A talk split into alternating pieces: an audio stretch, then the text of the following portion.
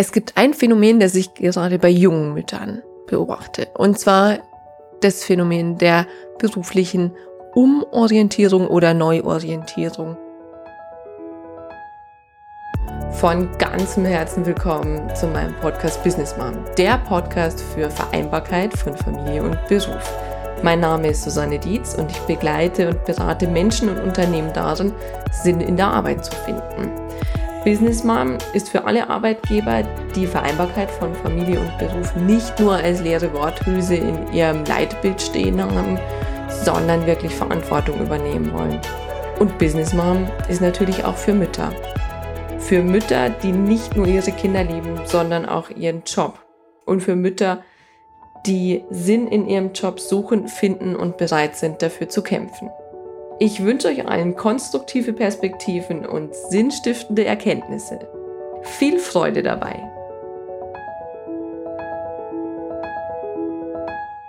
Und in meiner Beratungspraxis ist es so, dass Unternehmen, die sagen, ja, ich möchte das Thema Vereinbarkeit von Familie und Beruf mit auf die Agenda nehmen, das wirklich ernst nehmen und wirklich auch in aller Konsequenz angehen, diese mir rückspiegeln, ja, wir würden ja gerne was für unsere Mütter tun, doch was wir oft erleben ist, dass diese Mütter gar nicht mehr zu uns zurückkommen. Die machen auf einmal ein Nähgeschäft auf oder eine Eisdiele oder studieren nochmal, machen eine Coaching-Ausbildung. Was kann ich denn denn tun? Und genauso ist es mit meinen Frauen, Müttern, die ich in meiner Coaching-Praxis habe. Das häufigste Thema, das wir auf dem Tisch haben, ist Neuorientierung, Standortbestimmung. Wo stehe ich und wo will ich hin? Und oftmals kommt gerade in der Phase der Elternzeit, wenn die Kinder noch sehr, sehr, sehr klein sind, also wenige Monate alt, die Frage auf, will ich überhaupt zurück in den Job? Und mein Gedanke dazu ist, dass es daher umso wichtiger ist für Arbeitgeber und auch Mütter Kontakt während dieser Elternzeit zu halten und diesen Weg gemeinsam zu gehen, weil man sich sonst verliert. Das ist wie in der Beziehung, ist ein Stück weit wie auseinandergelebt. Aber zur Erklärung, warum das so ist. Also ich werde dann oft gefragt von, gerade von den Arbeitgebern, warum ist das denn so? Wieso kommen die Mütter nicht zurück? Wieso orientieren sie sich komplett um? Das kann ich ganz gut mit einem Modell erklären. Und auch hier wieder, das ist ja nicht die Wahrheit, das ist meine Wahrheit, die ich beobachtet habe. Das kann natürlich sein, dass die oder der ein oder andere sagt, Hä? also das bist überhaupt nicht für mich. Aber meine Beobachtung ist die, dass es ähm, hier um eine Identitätskrise geht wenn wir Mutter werden oder auch wenn wir Väter werden. Es ist ja nicht so, dass dieses Kind auf die Welt kommt, quasi mit dem, mit der Sekunde der Entbindung, dass ich dann Mutter bin. Identität muss immer wachsen. Das heißt, ich bin vorher, bin ich schwanger. Da bin ich die Schwangere. Und in dieser Identität fühlen sich viele auch ganz wohl. Man findet viel Beachtung, man bekommt vielleicht einen Sitzplatz in der U-Bahn angeboten, man wird von allen Seiten positiv beglückwünscht und von einer Sekunde auf die andere bin ich nicht mehr die Schwangere, dann bin ich die Mutter. Aber auch, ich musste mich erstmal in die Identität der Schwangeren einfinden. Und ich bin eben nicht von jetzt auf gleich Mutter, sondern das dauert sehr, sehr viel länger. Und was es bedeutet, das wissen wir alle, dauert noch so viel länger, das zu verstehen. Ich behaupte, ich bin immer noch in diesem Prozess, dass ich diese Mutteridentität wirklich völligst in mich integriere, beziehungsweise auch immer wieder neu erfinde. Aber zurück zu meinem versprochenen Modell. Es geht um die fünf Säulen der Identität nach Petzold. Wer möchte, kann es gerne mal googeln. Das findet man sehr schnell im Internet, um es sich auch nochmal anzuschauen. Ich möchte es erklären, weil diese fünf Säulen sind die Säulen, die unsere Identität tragen. Und in der Theorie sagt man, wenn eine oder mehrere Säulen wegbrechen, schlittern wir in eine Identitätskrise. Das heißt, unser komplettes System wird erschüttert. Also wenn wir wieder mal an das Mobile denken, wir sind ein Mobile, in dem ganz, ganz viele Lebensbereiche hängen. Und wenn ich einen Lebensbereich anstoße, ordnen sich auch alle anderen Lebensbereiche komplett neu um. Also man kennt das Beispiel, ähm, man trennt sich von seinem Lebenspartner und dann äh, ändert man auch noch den Ort und den Job und vielleicht auch noch die Frisur. Also es ist nicht immer nur der eine Lebensbereich, der davon betroffen ist, sondern ganz, ganz viele. So, also zurück. Eine Säule bricht weg. schlittern wir in eine Identitätskrise. Wenn wir Mutter werden, behaupte ich, brechen gleich mehrere Säulen weg. Und das möchte ich an meinem Beispiel gern erklären.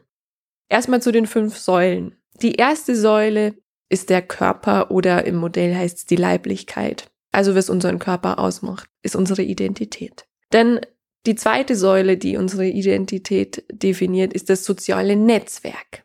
Also mit wem umgeben wir uns? Die dritte Säule ist Arbeit und Leistung. Und auch hier sieht man wieder, wie wichtig heutzutage der Job für uns ist. Die vierte Säule ist materielle Sicherheit. Und dazu gehört natürlich auch Geld und Finanzen. Und die fünfte Säule sind die Werte, die wir haben. Also all das, was uns wichtig ist, all das, was unseren inneren Kompass ausmacht, all das, was auch unsere Sinnfrage ein Stück weit beantwortet. Und wie angekündigt, ich würde gerne dieses Modell erklären anhand meines Beispiels. Auch hier wieder, das ist nicht die Wahrheit, das ist meine Wahrheit. Und ich lade euch gerne ein, ähm, selbst mal zu überlegen, wo ihr Veränderungen gespürt habt. Also bei mir war es so erste Säule Körperlichkeit. Klar hat sich das verändert.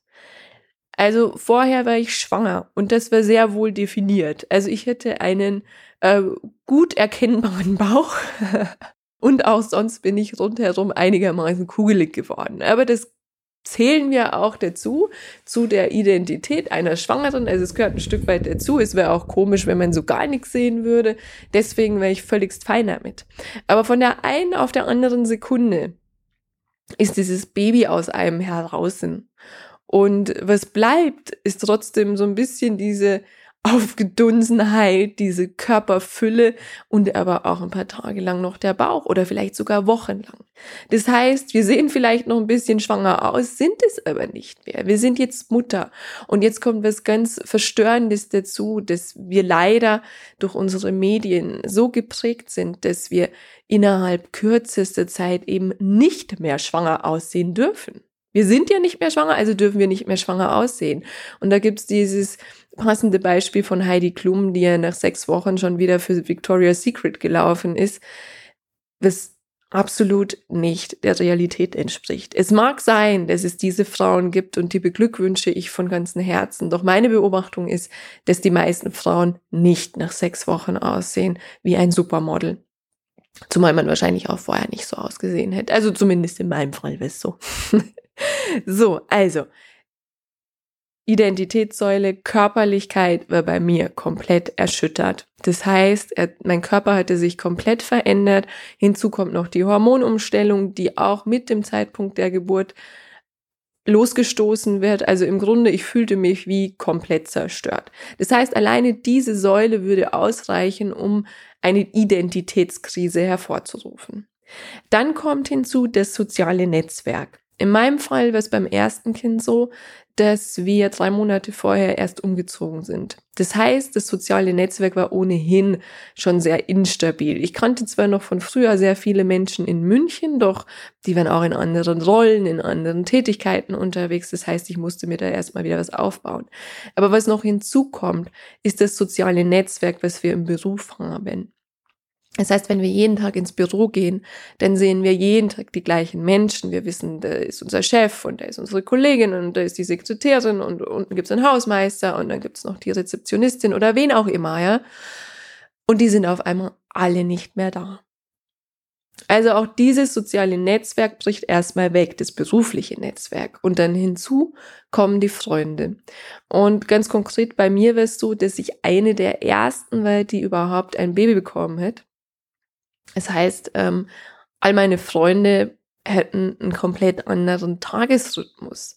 Also bei mir war es so, dass ich halt tagsüber einigermaßen wach war, also einigermaßen so gut man wach sein konnte mit Baby, aber abends mit mir nichts mehr anzufangen war. Und hingegen meine Freunde, die noch voll berufstätig waren, die waren natürlich tagsüber im Büro oder irgendwo unterwegs und abends hätten die Zeit gehabt. Und ich hatte eine Freundin, die dann auch zu mir gesagt, hey, komm, bring doch dein Baby abends einfach mit, du kannst sie doch bei mir ins Bett legen aber das hat mit meinem Baby nicht funktioniert. Und ich behaupte, mit den wenigsten funktioniert es wirklich, dass man die, diese Babys überall mit hinschleppen kann.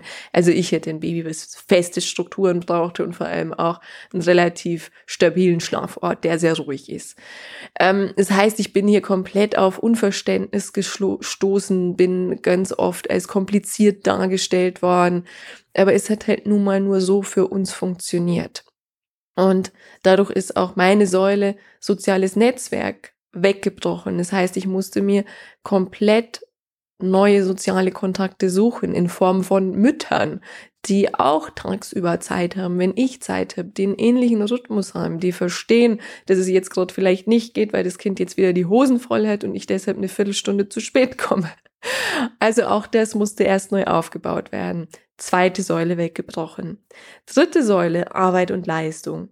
Das war bei mir ganz dramatisch, weil ich habe ja super, super gern gearbeitet. Ich habe bis wirklich zwei Wochen vor der Geburt und äh, mein Kind war jetzt nicht frühzeitig oder spät dran, sondern relativ, wie sagt man denn, fristgerecht, also zum Termin. Und ich habe dann noch Workshops moderiert mit 70 Personen und ich habe mich super gut gefühlt. Und es lag einfach daran, weil mir diese Hormone so gut getan haben. Also mir ging es einfach total gut in dieser Schwangerschaft. Ich habe bis zum Schluss gearbeitet. Ich habe leider, leider, und da plädiere hier an alle, nehmt bitte diese Zeit des Mutterschutzes ernst. Ich hätte diese Übergangszeit nicht. Also dass ich mich rausnehme aus dem Job und mich vorbereite auf das, was da kommt. Weil es mir halt so gut ging. Und ich habe wirklich bis zum Tag der Entbindung damals an meinem Buch geschrieben was denn auch noch in die Korrektur ging, als das Baby da war. Und ich habe sehr schnell gemerkt, ich hätte mir das anders vorgestellt, dass ich während das Baby schläft, ich das Buch korrigieren kann, dass der nicht so funktioniert, weil ich ein Baby hätte, was tagsüber nur 20 Minuten geschlafen hätte, sonst sehr viel wach war und auch da sehr viel rumgeschrien hat. Also das heißt, es war schwieriger, als ich es mir vorgestellt habe. Und mein, ja, mein zweites Baby Arbeit war auf einmal vernachlässigt. Das heißt, ich konnte gar nicht mehr arbeiten, weil meine Zeit es nicht zugelassen hat. Und bei denen, die, die auch festangestellt sind, da ist es ja automatisch so, dass die Arbeit in dem Sinn erstmal komplett off ist. Und das ist auch gut so. Nur für unseren Geist ist es oftmals gar nicht so gut. Meine Hebamme hat damals gesagt, es ist wie eine Vollbremsung, dass wir so von heute auf morgen eben erstmal keinen Job haben, sondern einen komplett anderen Job, der körperlich noch so, so, so viel anstrengender ist. Also das heißt, bei mir wäre so dritte Säule, Arbeit und Leistung ist auch weggebrochen, beziehungsweise musste neu organisiert werden. Die vierte Säule ist die materielle Sicherheit. Und in Deutschland ist es so, dass ja im Grunde keiner wirklich hungern muss oder wirklich obdachlos sein muss. Ich meine, das ist eine neue Debatte, wo man sagt, die Obdachlosenzahlen steigen weiter. Aber da will ich gar nicht einsteigen, sondern es gibt ja genügend Möglichkeiten, dass ich einigermaßen abgesichert bin. In der Elternzeit ist es so, dass es das Elterngeld gibt, was auch gut ist, aber was auf jeden Fall weniger ist als das, was ich vorher verdient habe. Also ich glaube, es liegt bei, weiß ich, ungefähr 60 Prozent. So, und dann kommt noch erschwerend hinzu, dass es in den meisten Modellen ja so ist, dass der Vater, Schrägstrich Ehemann oder Freund oder Partner oder wie auch immer wir den nennen wollen, dass der weiter arbeiten geht. Das heißt, er bezieht weiter sein Gehalt, ich bekomme weniger Gehalt oder eben das Elterngeld und bin automatisch ein Stück weit in der Abhängigkeit des Mannes. Und so war es halt auch bei mir, dass ich von heute auf morgen kein eigenes Geld verdient habe. Und bei mir war es halt noch extremer. Ich war ja oder bin auch immer noch selbstständig. Das heißt, es war ja völligst offen, wie viel Geld ich verdiene. Und plötzlich konnte ich da gar nichts mehr tun. Ich, ich musste plötzlich meinen Mann fragen teilweise, ob er mir Geld überweisen kann. Und ähm, das ist so, so, da kommen wir zum, zur nächsten Säule mit den Werten. Das ist, ist so ist unglaublich furchtbar für mich, plötzlich in dieser finanziellen Abhängigkeit zu sein, nach Geld zu fragen, wo ich doch vorher so unabhängig war. Also das heißt, bei mir war dann auch noch die vierte Säule ingefangen. Und jetzt, ihr vermutet schon richtig, jetzt kommt die fünfte Säule, das waren die Werte oder sind die Werte. Also Werte ist all das, was uns wichtig ist und wofür wir auch bereit sind, aufzustehen, für was wir einstehen. Und ich sag, Werte sind auch immer so ein innerer Kompass, wie wir Entscheidungen treffen. Also ich möchte auch noch eine gesonderte Podcast-Folge nur zu den Werten machen, weil das ist ja so ein Steckenpferd von mir und was auch ganz, ganz wichtig ist zum Thema Business Mom.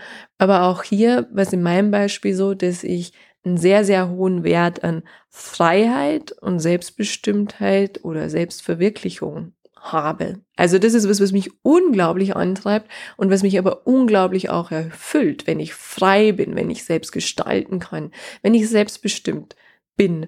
Und ähm, jede Mutter und jeder Vater wird jetzt denken, okay, der funktioniert dann nicht mehr. Und so war es ja auch. Also das Schlimmste war für mich am Anfang die Fremdbestimmtheit.